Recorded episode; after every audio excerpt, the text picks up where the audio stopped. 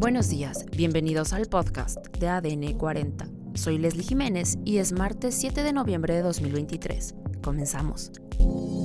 Suspenden a ministro israelí por sugerir ataque nuclear. Samuel García se destapa por la presidencia. Se inundan regiones en la Sierra de Tabasco. Cancela Consejo de la Judicatura Federal gastos por 636 millones de pesos.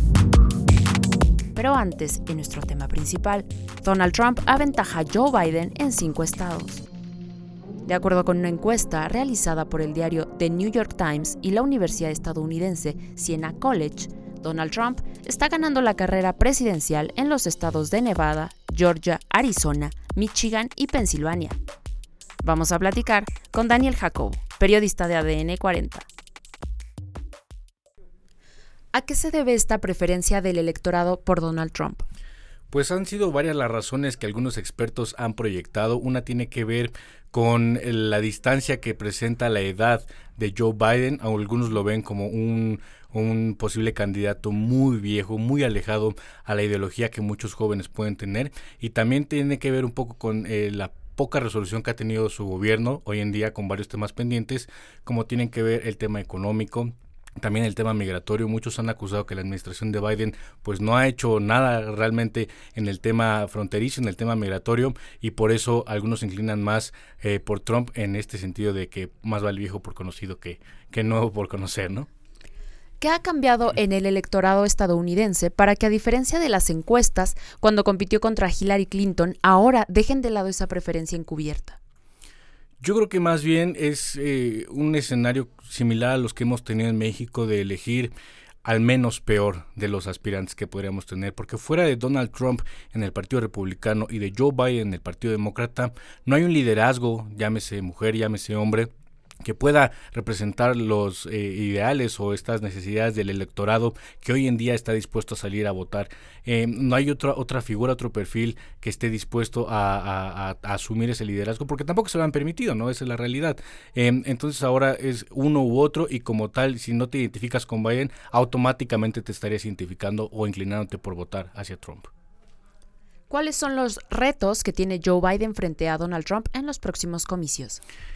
Hoy en día creo que los retos de Joe Biden, más allá de, ver cómo frenar a Donald Trump, es ejecutar ciertas acciones pendientes que ha tenido en su gobierno. Parece que, la figura de Donald Trump ha tenido más peso mediático fuera de la presidencia que incluso dentro de la misma presidencia. Obviamente se escribieron infinidad de libros sobre la presidencia, sobre la gestión de Donald Trump y aún así casi cuatro años después se sigue hablando de él y de cómo puede regresar a la Casa Blanca, más allá de si Biden está cumpliendo muy bien este rol o no. Entonces el reto más grande de Joe Biden pues es gobernar y aún así eh, se le está acabando el tiempo y no parece que esto pueda levantarse pronto. En más información, el ministro de Patrimonio en Israel, Amichai Eliyahu, fue sancionado el domingo por el jefe de gobierno Benjamín Netanyahu.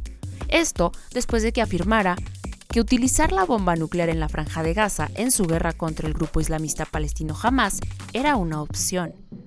Tras el escándalo provocado por sus comentarios, Eliyahu aseguró en un mensaje en X antes Twitter que su declaración sobre el arma atómica era metafórica, pero es totalmente necesaria una respuesta potente y desproporcionada al terrorismo.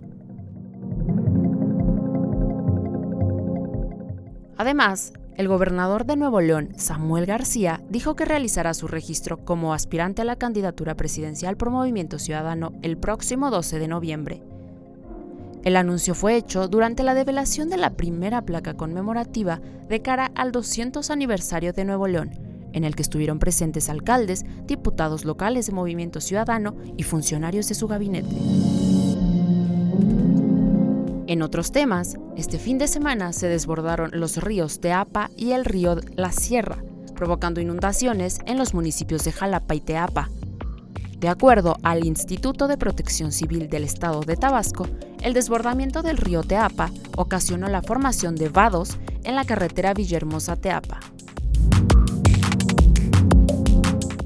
Además, el Consejo de la Judicatura Federal canceló 42 proyectos de compra de bienes y servicios que sumaban al menos 636 millones de pesos y admitió que necesita mejorar sus procesos de planeación del presupuesto. Entre los proyectos cancelados, destaca uno de 220 millones de pesos para modernizar y mitigar los riesgos del Sistema Integral de Seguimiento de Expedientes, la plataforma tecnológica y aplicativa más importante para la operación de los más de 850 tribunales y juzgados federales. Y en los deportes, la delegación mexicana obtuvo una participación histórica al conseguir 52 medallas de oro durante los Juegos Panamericanos 2023 celebrados en Santiago de Chile, acumulando un total de 142 medallas, destacando su participación en fútbol femenil, tiro con arco, natación artística y golf.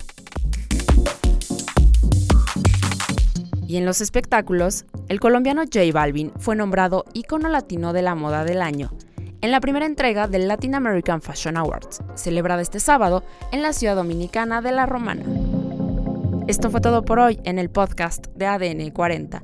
Soy Leslie Jiménez y recuerda seguir a ADN 40 en Spotify, Apple o tu plataforma de audio favorita.